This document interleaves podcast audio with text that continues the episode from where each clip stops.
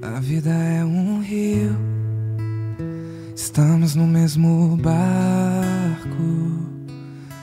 Remaremos.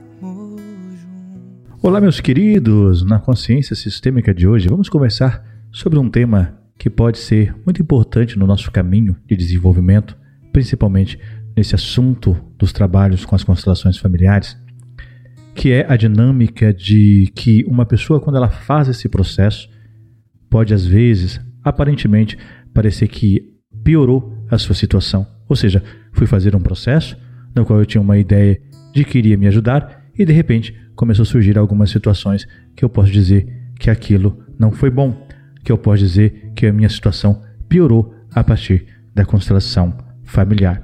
Já ouviu isso? Já ouviu alguém que disse: Olha, fui lá fazer constelação, eu estava bem e de repente o negócio desandou? Eu posso dizer, por experiência, que a minha primeira constelação eu tive esse pensamento.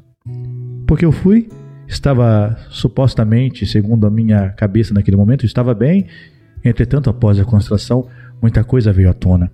Muitos sentimentos guardados, reprimidos, muitas coisas que estavam ali adormecidas vieram para cima, né? Vieram aqui para a parte superior, veio para fora e lidar com aquilo foi desafiador. Por isso que no movimento sistêmico, muitas vezes, quando eu falava no podcast anterior, essa disposição de alma que o indivíduo também precisa para que o processo siga o seu fluxo, às vezes nós vamos sair de um processo sistêmico mexido. Talvez eu fui lá tranquilo, o processo estava supostamente bem e de repente coisas que ali foram tratadas em mim vieram à tona alguns sentimentos que talvez naquele momento do fato eu não pude vivenciar e que agora ele vem à tona.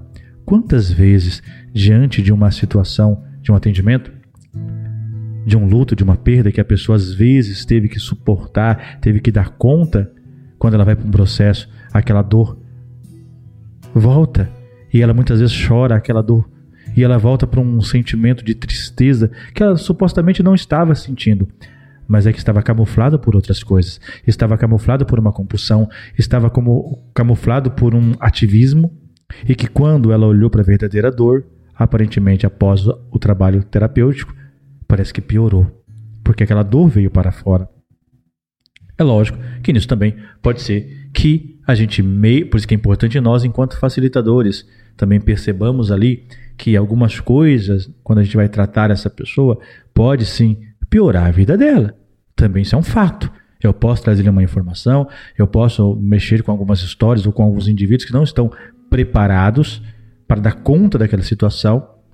Ah, mas eu ouvi que o paciente tem que dar conta. É, ele tem que dar conta daquilo que realmente é do movimento dele. Às vezes a gente pode né, colocar um peso ainda mais em certas situações. Então a gente tem que observar todas as dinâmicas daquela pessoa que muitas vezes fala, por exemplo, ah, eu fui fazer esse processo e para mim foi muito ruim. E entender muitas vezes qual a expectativa dela, o que ela achava que era esse processo, o que ela acreditava que ia acontecer, né? Que ela ia sair dali feliz, saltitante. Eu sempre falo, né? Terapia não é o lugar para a gente sair feliz. Terapia, como diz a própria Sophie Harringer, né? É sair em movimento. E nem sempre em movimento a gente sai feliz. Feliz é estar com os amigos, Feliz é estar com as pessoas que a gente ama, mas um processo terapêutico às vezes vai provocar em nós alguns movimentos, que às vezes é doloroso, às vezes evoca dentro de nós sentimentos adormecidos. Isso não quer dizer que eu estou retraumatizando a pessoa, mas às vezes é aquele sentimento congelado que vem para fora. Quantas pessoas com, com dores profundas, sentimentos profundos congelados e que a partir do movimento sistêmico, terapêutico, aquilo se descongela, né? E às vezes vem a dor, vem uma tristeza, e aí pode julgar que o negócio ali foi ruim. Pô, eu estava sentindo isso? Então existe também uma expectativa. E é uma coisa muito importante para os dias de hoje. Muitas pessoas estão dissociadas das suas dores. E às vezes, num processo sistêmico, a gente leva ela a chorar pela sua dor. Não vivenciar como se fosse uma dinâmica de volta ao passado para sofrer, mas às vezes aquele momento que ela não pôde fazer aquilo, que está congelado no seu sistema corporal, que está congelado nas suas emoções. Quantas vezes o paciente senta na minha frente e fala: "Ai, eu sim, eu tenho dificuldade de chorar". Começa a trabalhar, daqui a pouco ela abre a boca e chora. Estava congelado dentro dela. E ela pode às vezes perceber, nossa, mas eu estou muito mais afetiva, eu estou muito mais emocional, eu não era assim. E ela pode considerar que aquilo é algo ruim. Então, quando nós olhamos para essas afirmações de que foi ruim o processo, nós temos que também, de uma forma singular, olhar e entender o que ela quer dizer que aquilo foi ruim. Era uma expectativa que ela tinha que não foi respondida? Era um processo que talvez evocou um sentimento doloroso que estava adormecido? Ou era, poxa, agora eu ouvi algo que eu tenho que tomar uma decisão e tenho que ser responsável por certas situações. Aquilo pode ser ruim para algumas pessoas. Porque a autorresponsabilidade, ela não é algo gostoso. Ela mexe com outras histórias, ela mexe com situações de posicionamento, de questões emocionais, de posturas. E às vezes isso não é cômodo, às vezes isso é ruim. O que os olhos veem, o coração sente. Então, às vezes, aquilo que a pessoa vê e aquilo que vem, aquela verdade que vem à tona, e essa verdade não é o contrário da mentira, é aquela verdade que estava ali, para que tudo aquilo, né, essa verdade do por que, que essas coisas estavam acontecendo vem à tona, quando essa verdade vem à tona, aquela pessoa tem que tomar uma decisão. E aí?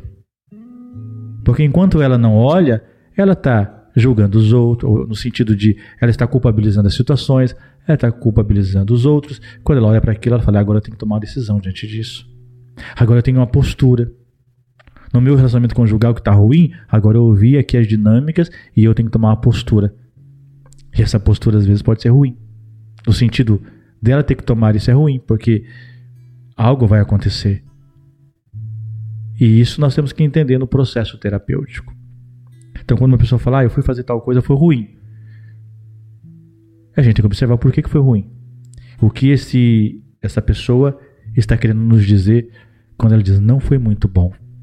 Não foi muito bom porque o processo pode não ter sido bom mesmo, isso também é um fato, ou porque ela tinha expectativa, ou porque dores foram evocadas dentro dela, dores foram mexidas e situações vieram à tona. Então é ali que a gente vai observando esses movimentos. Porque essa dinâmica de dizer que vai ser bom pode não ser bom. Como disse em alguns podcasts, na dinâmica de, de quando a pessoa ela é levada né, por outro, olha, vai fazer tal coisa que é boa. Nem sempre aquilo é bom.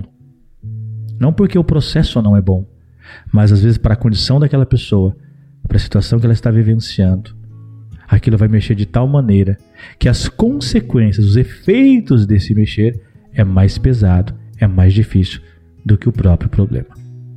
Então vamos meditar nisso, para que a gente possa também responder às vezes esses questionamentos. Olha, eu fiz algo e foi ruim. É. Por que foi ruim para você? O que foi tão ruim nesse processo? E aí, às vezes, a gente vai ver expectativas que a pessoa tinha e aquilo foi projetado no trabalho, foi projetado no profissional e às vezes essa, frustra essa frustração que ela tem é mais um problema que ela está vivendo dentro dela, desse olhar, dessa expectativa quase infantil de que os outros vão resolver problemas que somente eu posso resolver. Grande abraço, espero que essa reflexão te ajude a pensar hoje também que às vezes a gente vai buscar um processo curativo de autoconhecimento e que vai nos tirar da zona de conforto. E nem sempre isso é bom. Por isso que muitas vezes a gente procrastina, por isso muitas vezes a agenda desculpa, por isso muitas vezes nós culpabilizamos situações e pessoas, porque assumir a autorresponsabilidade custa e pode custar muito. Pra onde vai esse rio? Ainda não sabemos, mas remaremos juntos. Ainda temos estrelas para alcançar sonhos pra sonhar, flores pra regar. Mas precisamos fazer isso juntos, e vamos fazer isso juntos. Não seremos os mesmos jamais. Oh, se a gente fala menos, é